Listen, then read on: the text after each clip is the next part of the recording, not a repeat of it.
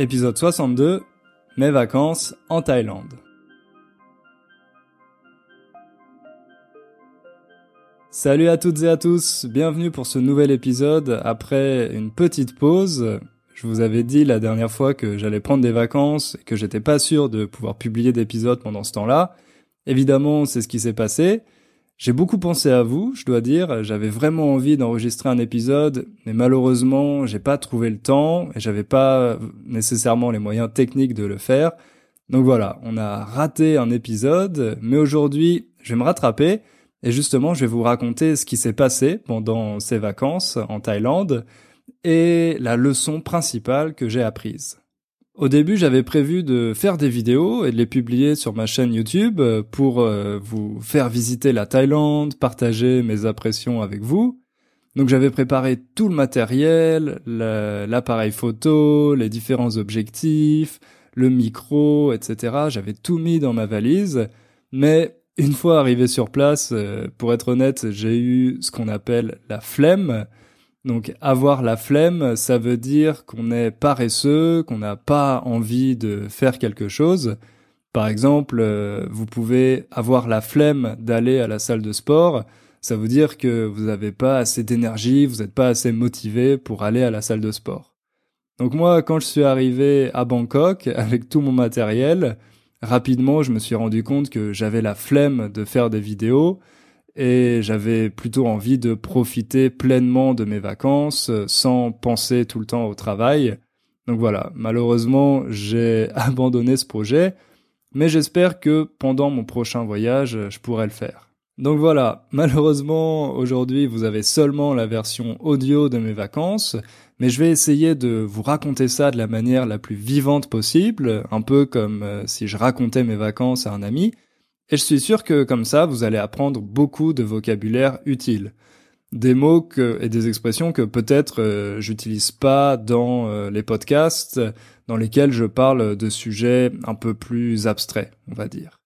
Et comme d'habitude, je vous rappelle que s'il y a des mots, des expressions, des phrases que vous ne comprenez pas, vous pouvez trouver sur mon site la transcription complète du podcast euh, gratuitement.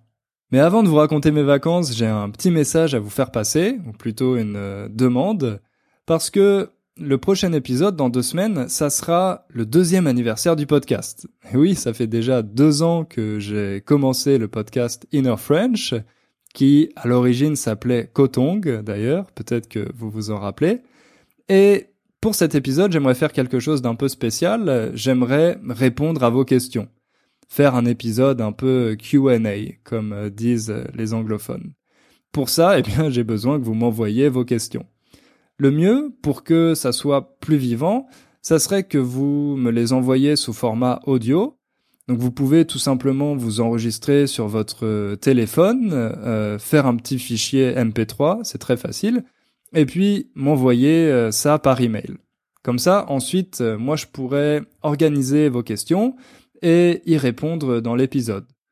Donc ça peut être des questions sur n'importe quel sujet qui vous intéresse, ça peut être euh, sur euh, l'apprentissage du français, sur la société française, les Français, euh, sur d'autres sujets, et, ou également des questions plus personnelles. Je sais que certains d'entre vous sont curieux de savoir pourquoi j'habite en Pologne. Donc voilà, ça peut être l'occasion de me poser toutes vos questions et j'y répondrai dans le prochain épisode.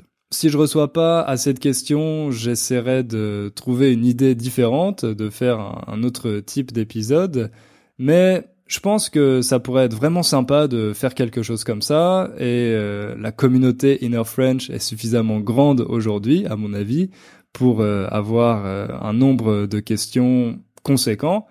Donc voilà, N'hésitez pas, prenez votre courage à deux mains et envoyez-moi vos questions par email. D'ailleurs, récemment, j'ai reçu pas mal d'enregistrements d'auditeurs et d'auditrices du podcast, donc merci à vous, c'est très gentil, c'est très courageux de m'envoyer vos témoignages. Je commence à avoir euh, un stock assez conséquent, donc dans cet épisode, on va écouter deux témoignages, un maintenant et un euh, à la fin. Donc pour commencer, on va écouter celui de Jim. Bonjour Hugo, j'espère que vous allez bien. Je m'appelle Jim et je viens d'Ouganda, un pays d'Afrique orientale. Ah, il n'est pas très connu, oui. Ah, tout d'abord, je voudrais vous remercier pour le travail que vous faites. Vous êtes vraiment incomparable. Maintenant, je suis un étudiant à l'université où je poursuis un baccalauréat chimie industrielle. Donc, euh, vous pouvez vous demander pourquoi une personne comme moi euh, voudrait apprendre le français. Ici, dans ce pays, il y a beaucoup de langues maternelles mais l'anglais est la langue officielle. Mais moi, j'ai toujours aimé la langue française depuis mon enfance. Au lycée, j'avais pris quelques leçons, ah, mais malheureusement, le seul professeur que nous avions s'en est allé. Ah, il est parti.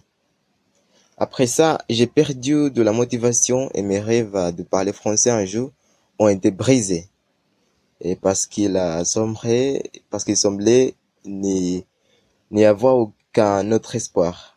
Quel dommage. Mais plus tard, après cinq ans, en décembre 2017, j'ai décidé de recommencer à apprendre. Ah, j'ai, lu beaucoup d'articles sur l'apprentissage des langues. J'ai essayé de chercher quelques livres de grammaire j'ai j'ai regardé euh, euh, des petites vidéos euh, pour les débutants. Et après après quelques mois, j'ai découvert vos podcasts et je suis tombé amoureux d'eux. Ce qui est très intéressant, c'est que vous traitez des sujets formidables et que vous les analysez très parfaitement. Oui j'ai appris beaucoup de choses à ces podcasts et pour mon pour mon développement personnel. Oui, ils ont vraiment ils m'ont vraiment aidé à progresser dans mon apprentissage. Euh, bon, merci Hugo encore une fois et je vous souhaite euh, le meilleur. Merci beaucoup Jim pour ton message. C'est la première fois que je reçois un témoignage d'un auditeur ougandais même la première fois d'ailleurs euh, que je reçois un message d'un auditeur du continent africain. Donc ça me fait très plaisir de savoir que le podcast est aussi écouté là-bas. Je trouve que tu as une très belle prononciation, un très bon accent, donc bravo à toi. Ce qui est intéressant aussi dans ton message, c'est qu'on voit que quand on apprend une langue ou en général quand on essaye d'acquérir une nouvelle compétence, il y a des hauts et des bas. Il y a des moments où tout va bien, où on fait des progrès, et d'autres où c'est plus difficile et où peut-être euh, on a envie d'abandonner. Ça, c'est complètement normal. Je suis sûr que c'est arrivé à plusieurs d'entre vous. Il faut pas se décourager dans ces moments-là. Il faut revenir, euh, reprendre la pratique. Et au bout d'un moment, on réussit à créer une habitude qui fait que on n'abandonne jamais. Bon, je vais pas insister là-dessus parce que j'en ai déjà beaucoup parlé dans le podcast et dans mes vidéos. Euh, je pense que vous savez que c'est la méthode que moi je recommande, de créer cette habitude en faisant des choses qu'on aime, en faisant des choses qui nous donnent du plaisir. Mais merci à toi, Jim, encore une fois, pour ton témoignage. Je suis sûr que ça va inspirer beaucoup d'auditeurs. Maintenant, on va passer au sujet principal de cet épisode et je vais vous raconter mes vacances en Thaïlande.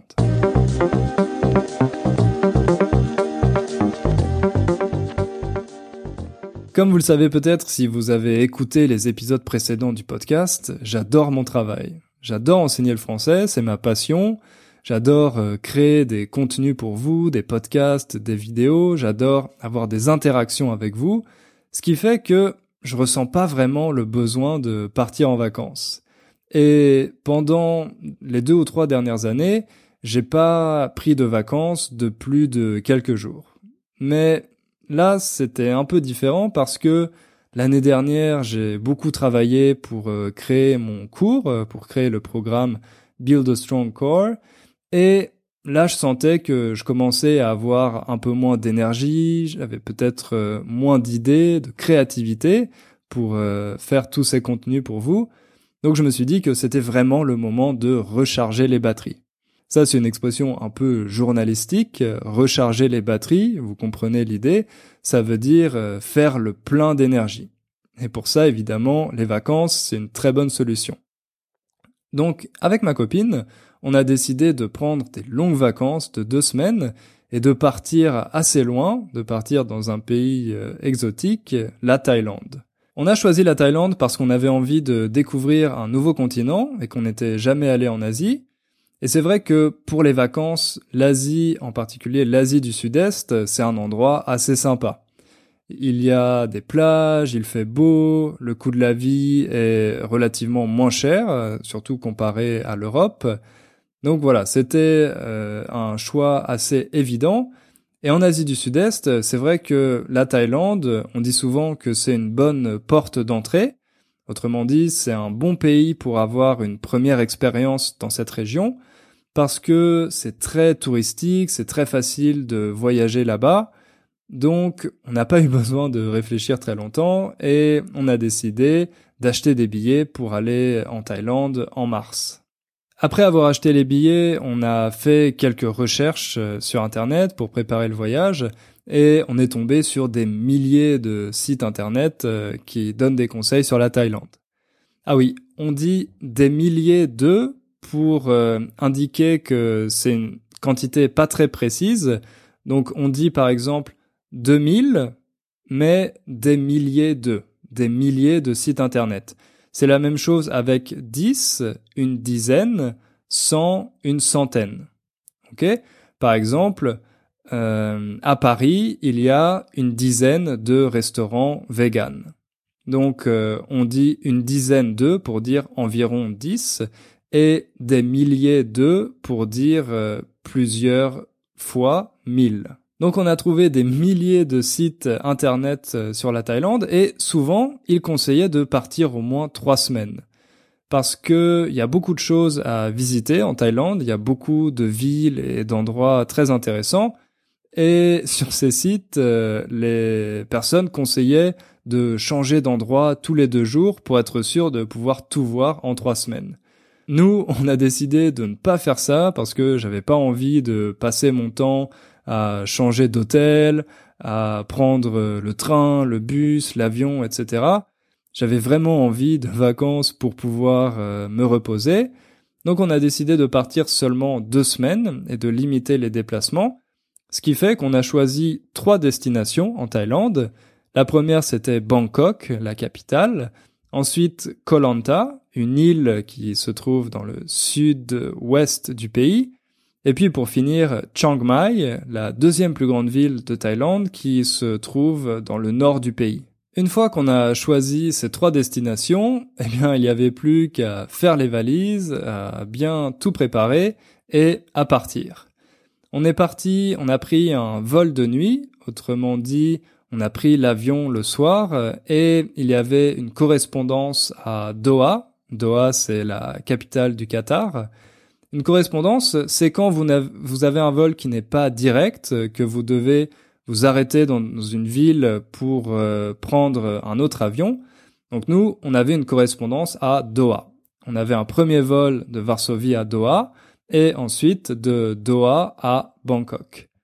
Je dois dire que j'étais assez impressionné par euh, l'aéroport à Doha je connaissais pas beaucoup de choses sur le Qatar, à, part le fait que euh, il y a des investisseurs qataris qui euh, possèdent un club de foot très célèbre en France, le club du Paris Saint-Germain.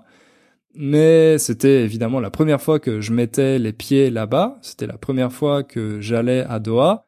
J'ai seulement vu l'aéroport et je dois dire que j'étais très impressionné. Il était vraiment magnifique. D'ailleurs, j'en profite euh, pour euh, faire une petite précision sur la prononciation, parce que parfois j'entends certains de mes élèves dire aéroport, mais en français on dit pas aéroport, mais aéroport. Aéroport. Donc faites attention à ça. Je sais que c'est pas un mot facile à prononcer, donc euh, essayez de vous entraîner à le dire. Aéroport. En tout, ça nous a pris environ 15 heures, il me semble, d'aller de Varsovie à Bangkok avec une correspondance de 2 heures à Doha. On a dû passer 2 heures dans l'aéroport de Doha. C'est pour ça que j'ai vraiment eu le temps de bien le visiter. Et une fois arrivé à Bangkok, évidemment, on était assez fatigué à cause du décalage horaire. Le décalage horaire, c'est la différence d'heure entre deux pays ou alors deux villes. Donc, le décalage horaire entre Varsovie et Bangkok, c'est de plus 6 heures. Il y a 6 heures de plus à Bangkok qu'à Varsovie. Quand on a atterri à Bangkok, quand on est arrivé, j'ai tout de suite été très impressionné par l'architecture de la ville. Donc si vous y êtes jamais allé, il faut savoir que Bangkok, c'est une très grande ville. Il y a environ 8 millions d'habitants, je crois, d'après ce que j'avais lu. Et l'architecture est vraiment gigantesque. C'est pas non plus comme euh, à New York, mais il y a quand même beaucoup de gratte-ciel. Vous savez, les gratte-ciel, ce sont ces immeubles, ces bâtiments qui sont très très très hauts et on a presque l'impression qu'ils touchent le ciel. Donc en français, ça s'appelle un gratte-ciel. Il y a beaucoup de gratte-ciel avec des architectures, des designs euh, très originaux et c'est la première chose qu'on voit quand on atterrit à l'aéroport. Après avoir euh, atterri, bien sûr, on a dû récupérer nos valises et puis aller à la douane. La douane, vous savez, c'est cet endroit à la frontière, euh, euh, cet endroit où il faut montrer ses documents, son passeport, pour pouvoir passer. Quand vous allez en Thaïlande, il faut demander un visa à la douane. En général, on vous donne un petit document à remplir quand vous êtes dans l'avion Ensuite, à la douane, vous donnez ce document au douanier, la personne qui, travaille à la douane, et à ce moment-là, vous obtenez un visa touristique. C'est ce qu'on a fait, ça s'est passé assez rapidement et tout était assez fluide, il n'y a pas eu de problème. Après ça, on a pris un taxi pour aller à notre hôtel. En fait, c'était pas vraiment un hôtel, mais plutôt une maison d'hôte une maison d'hôte, c'est, comme son nom l'indique, une maison, c'est plus petit qu'un hôtel. Vous pouvez louer une chambre, ou parfois vous pouvez louer la maison entière. Il y a une cuisine, donc vous pouvez faire la cuisine sur place. On a décidé de prendre une maison d'hôte parce qu'on voulait être dans un quartier pas touristique, un quartier local. Et sur le site Airbnb, on a trouvé cette maison d'hôte dans un très joli quartier au sud-ouest de la ville, à l'ouest de la rivière, alors que le centre est plutôt à l'est de la rivière qui traverse Bangkok. Et quand on est arrivé là-bas, on a découvert une maison très jolie, très confortable, et comme on le voulait, il y avait très peu de touristes, souvent dans la rue on était les seuls occidentaux, donc c'était vraiment cool. Je dois dire qu'on a été assez rapidement dépaysés, Dépaysé, je pense que je vous ai déjà parlé de cet, adjectif. Je crois qu'il n'y a pas de traduction en anglais. En fait, ça veut dire que vous êtes dans un endroit qui est complètement différent de ce que vous connaissez, qui est très exotique, et vous avez presque l'impression d'être sur une autre planète. Donc nous, on était dépaysés parce qu'il y avait plein de petites maisons traditionnelles, beaucoup de plantes tropicales un peu partout, et c'était un paysage radicalement différent de celui qu'il y a en Europe et euh, surtout à Varsovie. La première difficulté qu'on a rencontrée, c'est ce premier soir euh, quand on a voulu manger quelque chose, parce que, comme vous le savez peut-être, euh, ma copine et moi, on est vegan, donc c'était assez difficile, je dois dire, de trouver un endroit qui servait de la nourriture vegan. On s'y était préparé, on avait fait des recherches sur Internet et le problème c'est que c'est une tendance qui est pas aussi présente qu'en Occident et les Thaïlandais sont pas toujours habitués à ces demandes. Par exemple, euh, pour eux, un plat est vegan alors qu'ils utilisent de la sauce de poisson. La sauce de poisson, c'est euh, une spécialité d'Asie du Sud-Est que les gens utilisent pour assaisonner un plat, pour ajouter du goût, pour ajouter des épices, ils utilisent de la sauce de poisson. Et ça, évidemment, c'est pas vegan. La Thaïlande est très connue pour euh, sa street food, donc la nourriture de rue. On n'utilise pas vraiment ce terme-là en français, on dit simplement euh, street food. Mais le problème, c'est que très souvent, les gens utilisent cette sauce de poisson, donc nous, on pouvait pas vraiment manger euh, à ces endroits-là. Ce qui fait que très souvent, on n'était pas vraiment sûr, on savait pas si euh, on pouvait commander un plat. Et je dois dire que c'était assez euh, déstabilisant et c'était assez ennuyeux de jamais être sûr de pouvoir euh, manger quelque chose. Ce qui fait que le premier soir, on a décidé de prendre une option sûre et de manger une spécialité locale qui s'appelle le riz gluant à la mangue. Donc c'est du riz qui est fait avec euh, du lait de coco et qui est accompagné d'un fruit, la mangue. C'est vraiment bon, c'est à la fois sucré et salé. Je dois dire que j'ai vraiment adoré, c'était délicieux. Mais bon, c'est plus un dessert qu'un plat principal. Donc, euh, je pouvais, on pouvait pas manger euh, du riz gluant à la mangue pendant tout le séjour. Mais pour ce premier soir, c'était euh, c'était suffisant. On n'avait pas vraiment faim, donc on a seulement mangé ça. Ensuite, pour le reste du séjour, j'ai utilisé une application qui s'appelle Happy Cow. Avec cette application, vous pouvez trouver facilement des restaurants végétariens ou véganes qui sont autour de vous, à l'endroit où vous vous trouvez, c'est vraiment très pratique. Et euh, c'est des restaurants qui sont en général euh, recensés par les autres utilisateurs. Donc, ils essayent de décrire avec précision quels sont les types de plats, est-ce que la cuisine est bonne, etc. Et voilà, c'est vraiment une application qui nous a sauvé la vie. On l'a beaucoup utilisée en Thaïlande. Et grâce à ça, on a pu trouver euh, pas mal de restaurants. On est resté trois jours à Bangkok. On n'avait pas de programme précis. On avait juste fait quelques recherches euh, et trouvé des activités qu'on pourrait faire. Et ce qu'on a fait le premier jour, c'est qu'on a visité le Grand Palais, le Palais Royal, dans lequel se trouve également le temple du Bouddha d'Emeraude. Vous savez que la religion principale en Thaïlande, c'est le bouddhisme, et évidemment, il y a énormément de temples que vous pouvez visiter. Le Grand Palais, c'est l'attraction touristique principale à Bangkok, mais en fait c'était assez difficile d'apprécier la visite. C'était difficile d'abord parce qu'il y avait une foule énorme. Une foule, ça veut dire un grand groupe de gens. Quand il y a beaucoup de personnes concentrées au même endroit, on, appelle ça une foule. Donc il y avait une foule énorme, beaucoup, beaucoup, des centaines, des milliers de touristes, du coup, on avait l'impression qu'il faisait encore plus chaud que à l'extérieur du Grand Palais.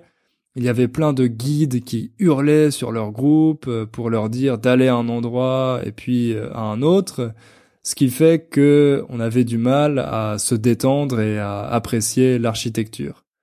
C'est un monument qui est vraiment magnifique, mais dans ce contexte, c'est difficile de, l'apprécier. Et il y a aussi autre chose qui fait que c'est parfois difficile d'apprécier ce genre de visite, c'est les photos. Vous voyez toujours plein de personnes autour de vous qui prennent des milliers de photos. Vous, vous êtes avec votre appareil ou avec votre smartphone, donc vous avez envie de faire la même chose. Ce qui fait qu'il y a une certaine forme de pression.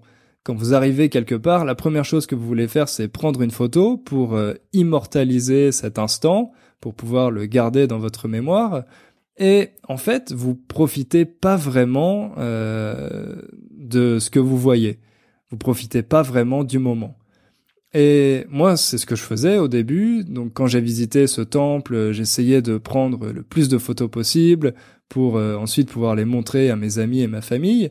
Mais après quelques minutes, je me suis rendu compte que ça gâchait complètement mon plaisir.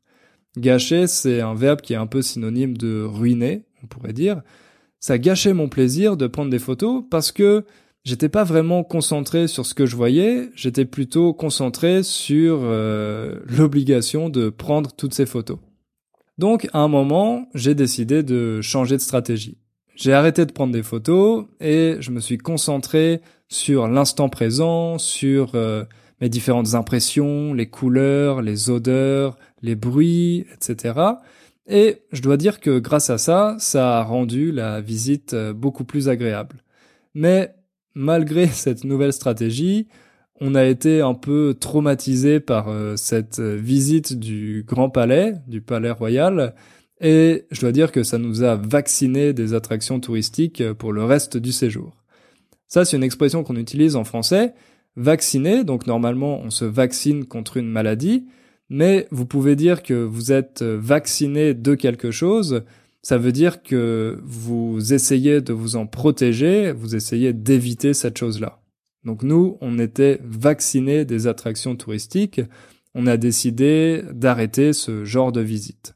On a passé les jours suivants à se promener un peu dans la ville, à aller par exemple dans un parc très joli qui s'appelle le parc de Lumpini.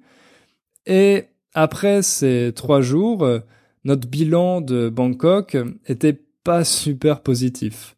En fait, on a passé beaucoup de temps à marcher pour euh, trouver un restaurant où on pouvait manger parce que même avec euh, l'application Happy Cow, c'était euh, pas c'était pas facile à faire et à Bangkok, il y a vraiment des voitures partout, beaucoup de centres commerciaux également pour faire du shopping.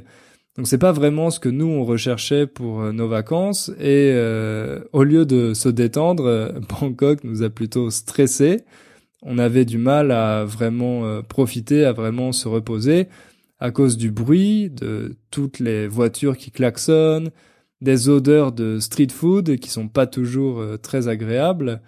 Évidemment, ça c'est seulement des impressions, c'est assez difficile de se faire un avis sur un endroit en si peu de temps, mais à la fin de ces trois jours, on était content de prendre l'avion pour euh, aller à Koh Lanta.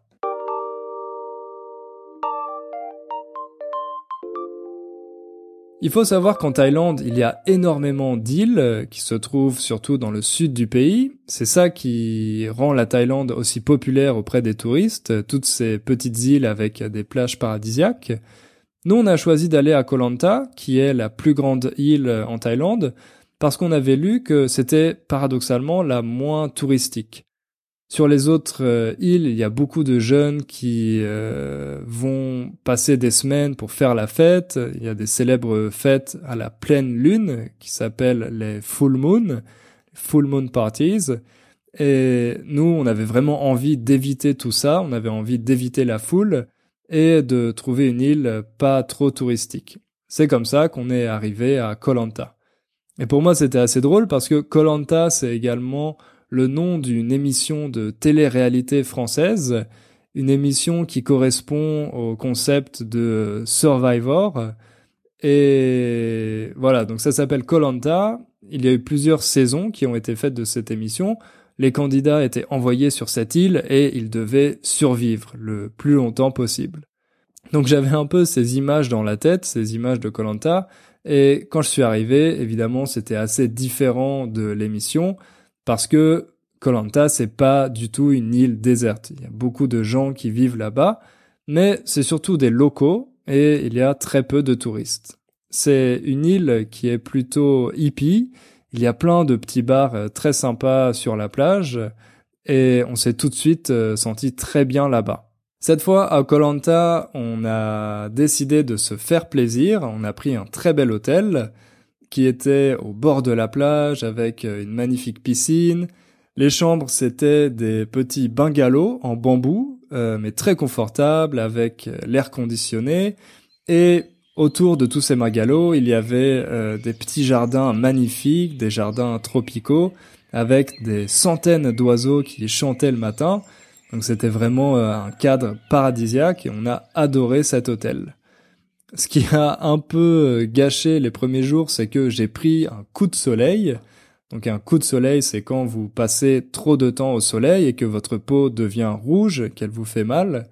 Moi, j'ai fait l'erreur fatale de ne pas mettre de crème solaire le, premier jour et j'ai pris ce coup de soleil. Donc ensuite, euh, je j'ai pas trop bronzé, j'ai pas passé trop de temps au soleil et euh, je devais essayer de rester à l'ombre pour ne pas brûler encore plus ma peau. Mais malgré ça, on a vraiment passé euh, des, des journées super à Colanta. On n'a pas fait grand-chose. On s'est un peu déplacé sur l'île. Donc pour se déplacer, en général, les gens prennent un scooter. Vous pouvez louer un scooter à la journée. C'est pas cher du tout et c'est vraiment très sympa. On a loué un scooter et on est allé sur euh, différentes plages. On a mangé beaucoup de fruits. On a bu aussi des cocktails de fruits. C'est un peu la spécialité en Thaïlande. Et on s'est vraiment détendu. On s'est vraiment reposé. La chose la plus sympa qu'on ait faite à Koh Lanta, c'est de visiter un refuge pour animaux donc c'était un refuge dans lequel des personnes euh, s'occupaient des chiens et des chats qui étaient euh, perdus ou alors qui étaient blessés sur l'île. C'était principalement des bénévoles qui travaillaient là-bas.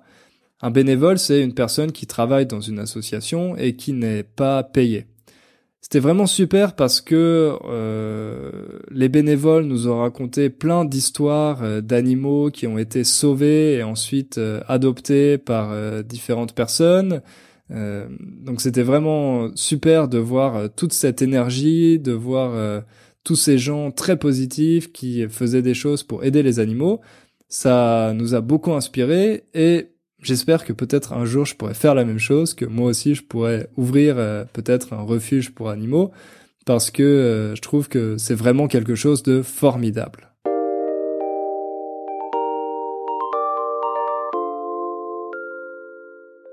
Après cette semaine paradisiaque passée à Koh Lanta, on a repris une nouvelle fois l'avion pour aller à Chiang Mai. Et là, Chiang Mai, ça a été vraiment le coup de cœur du séjour.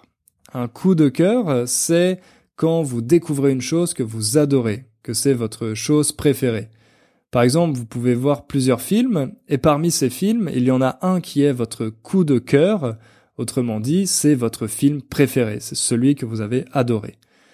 Chiang Mai, ça a été mon coup de cœur euh, parce que c'est une ville qui est plus petite que Bangkok, qui est euh, à taille humaine, on peut dire, quand on dit qu'une ville est à taille humaine, ça veut dire qu'elle est assez confortable, qu'elle est ni trop grande ni trop petite.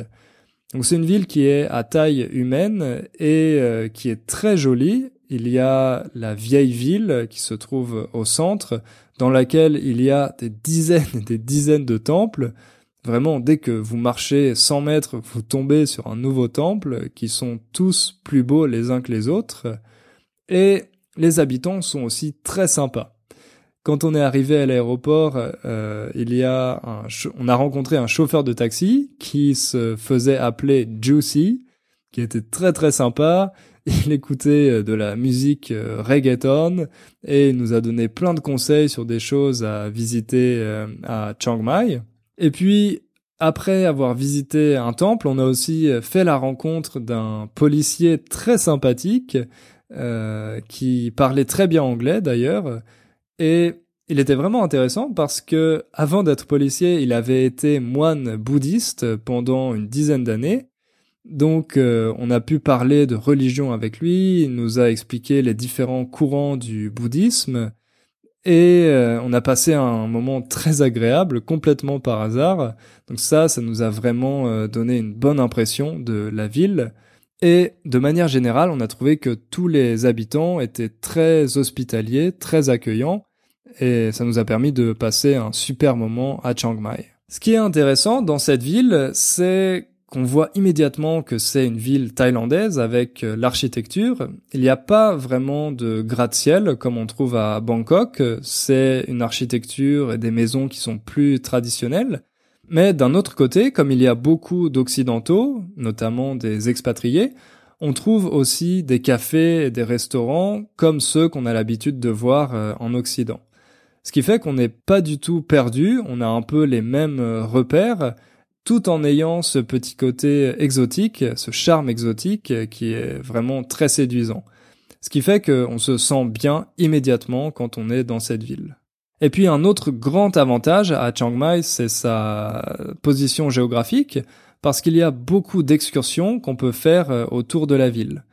Une excursion, c'est quand vous faites une euh, petite visite, par exemple une visite qui va durer euh, une journée.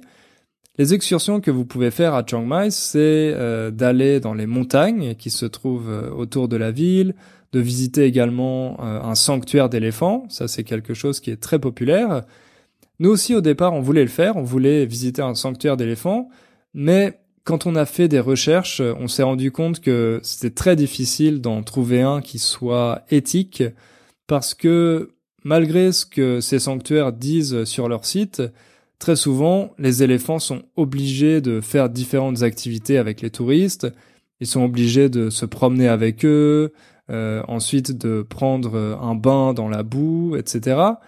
Des activités qui sont faites plutôt pour amuser les touristes et pour leur permettre de prendre des photos que vraiment pour le plaisir des éléphants.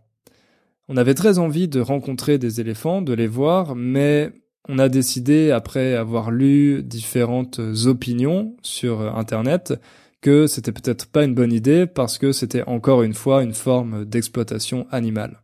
Donc on a renoncé à ça, mais on a fait une autre excursion qui était vraiment géniale. On a visité le plus haut sommet de Thaïlande qui s'appelle euh, Doi Intanon. Bon, excusez mon thaïlandais, je sais pas exactement comment prononcer ça. Mais si vous cherchez le plus haut sommet de Thaïlande sur Google, vous allez euh, le trouver. C'est un parc national dans lequel il y a beaucoup de chutes d'eau.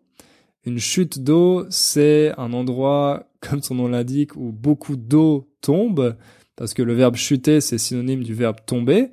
Vous connaissez sûrement, par exemple, les chutes du Niagara. Donc sur cette montagne, il y a beaucoup de chutes d'eau qui sont magnifiques. D'ailleurs, on a eu l'occasion de se baigner dans une de ces chutes d'eau. L'eau était un peu froide, mais euh, c'était vraiment une expérience très agréable. Et autre chose, c'est que au sommet de cette montagne, il y a deux pagodes, euh, une pour l'ancien roi et l'autre pour l'ancienne reine de Thaïlande. Et ces pagodes, elles ont vraiment une architecture euh, assez originale. Euh, je vous conseille de chercher des photos sur Google pour regarder tout ça. Ce qui était super en plus pendant cette visite, c'était notre guide en fait, c'était un guide qui venait de la tribu la plus importante euh, en Thaïlande, qui s'appelle la tribu des Karen. Et c'est une communauté tribale qui est arrivée en Thaïlande il y a environ un ou deux siècles, si je me souviens bien. Ils ont une histoire passionnante que le guide nous a racontée. Il nous a même appris quelques mots de sa langue, mais malheureusement euh, j'ai tout oublié, donc je peux pas vous les dire maintenant. Et ce guide était vraiment passionnant parce qu'il avait grandi dans la jungle, il avait appris à survivre euh, dans la jungle, à se nourrir de ce qu'il pouvait trouver sur place. Donc il avait plein de petites anecdotes, il nous a montré plein de, choses. Et euh, ça, ça a rendu la visite euh, encore plus intéressante. Je pense que c'était un des meilleurs moments de ces vacances. Donc après ces quelques jours à Chiang Mai, j'avais pas spécialement envie de partir. Euh, je pense que si je devais déménager en Asie, je pourrais euh, très facilement m'installer à Chiang Mai. Je pense que je pourrais euh, y vivre et, m'y sentir vraiment bien. Mais pour le moment, c'était l'heure de rentrer en Pologne. Donc, on est repassé par Bangkok pour prendre notre vol retour et on est rentré à Varsovie.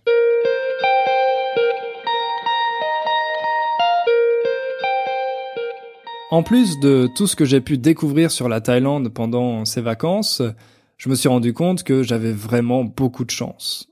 J'ai de la chance d'abord de pouvoir partir en vacances euh, à l'autre bout du monde. Bon, c'est de plus en plus accessible pour les Occidentaux. J'ai beaucoup de mes amis qui l'ont déjà fait plusieurs fois. Mais je sais qu'il y a peut-être des auditeurs, des personnes parmi vous qui vivent dans des pays où la situation économique est moins bonne et qui n'ont peut-être pas les moyens de partir euh, en vacances dans ces pays, de faire ce genre de vacances. Donc moi, je suis vraiment conscient d'être privilégié et d'avoir la chance de pouvoir faire ça. Mais là où je suis le plus chanceux, à mon avis, c'est de pouvoir faire quelque chose que j'aime toute l'année. J'étais vraiment content de rentrer à Varsovie pour pouvoir reprendre le travail et enregistrer cet épisode pour vous. D'ailleurs, j'espère que vous l'entendez dans ma voix, que je suis content de pouvoir à nouveau vous parler. Et ça, je sais que c'est quelque chose qui n'est peut-être pas très commun d'avoir cette chance de faire un travail qu'on adore. C'est pour ça aussi que les vacances euh, sont cool, c'est que ça nous permet parfois de mieux apprécier notre quotidien.